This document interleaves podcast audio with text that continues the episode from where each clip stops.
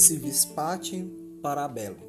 Essa é uma famosa frase que, traduzida do latim para a nossa língua, significa: Se você quer paz, prepare-se para a guerra. Começa agora quatro tempos de um minuto para tratarmos do tema a guerra por informações privilegiadas.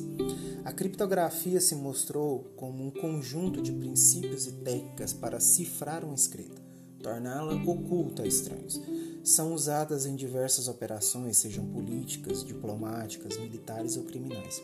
Se o seu celular, por exemplo, se os seus aplicativos, contas bancárias, bancos de dados, o seu computador possuem senhas que impedem o acesso a estranhos, isso se deu graças ao avanço da criptografia.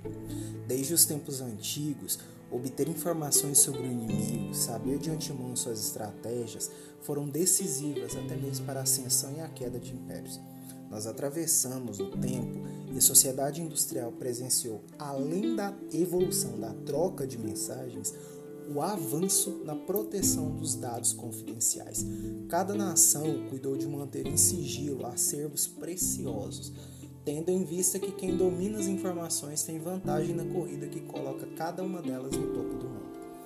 Se nós trouxermos para o século XX, durante a Grande Primeira Guerra, a Alemanha, por exemplo, financia pesquisas e desenvolvimento da criptografia para encobrir as mensagens trocadas com seus aliados, no caso a Itália e o já extinto Império Austro-Húngaro, na famosa Tríplice Aliança. Muitas tentativas foram em vão e ela, essa Tríplice Aliança veio ao fracasso, perdeu a guerra. Na década de 20, no entanto, surge uma máquina de encriptação praticamente diabólica, a Enigma ela coloca os alemães de volta no páreo para se reerguer a ponto de ameaçar o mundo novamente com seu exército e principalmente sua inteligência militar. De primeira vista, a Enigma parece uma desajeitada máquina de escrita, mas antes e durante a Segunda Guerra ela foi decisiva, uma das mais poderosas armas da Alemanha nazista. O que que ela se valia? As mensagens que antes eram transmitidas por rádio agora eram encriptadas pela Enigma e quase ninguém era capaz de decifrar.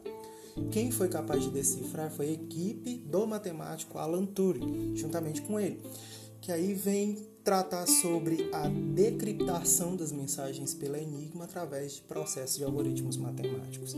Se você deseja mais, saber mais sobre isso, eu sugiro ver o filme que inclusive é vencedor do Oscar de melhor roteiro adaptado, O Jogo da Imitação.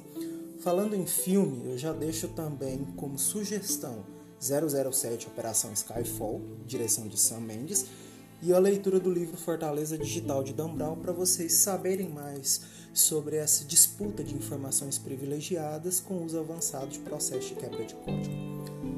Trazendo para o nosso século, para o nosso tempo, segunda década do século 21. Os padrões de segurança eles vão desde os aplicativos que utilizam mais de dois fatores de autenticação para validar esses cadastros, até a ampla aceitação de criptografia baseada em nuvem, é, que vem do gerenciamento das chaves.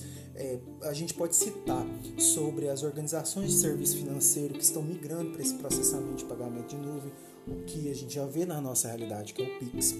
Então, diante disso tudo, eu sugiro para você se informar mais sobre o assunto. Quem tem informação é capaz de exercer domínio em qualquer circunstância e sobressair em qualquer situação. Lembre-se, o Aramate passa em quatro tempos e o tempo de ser melhor sempre passa pelo agora.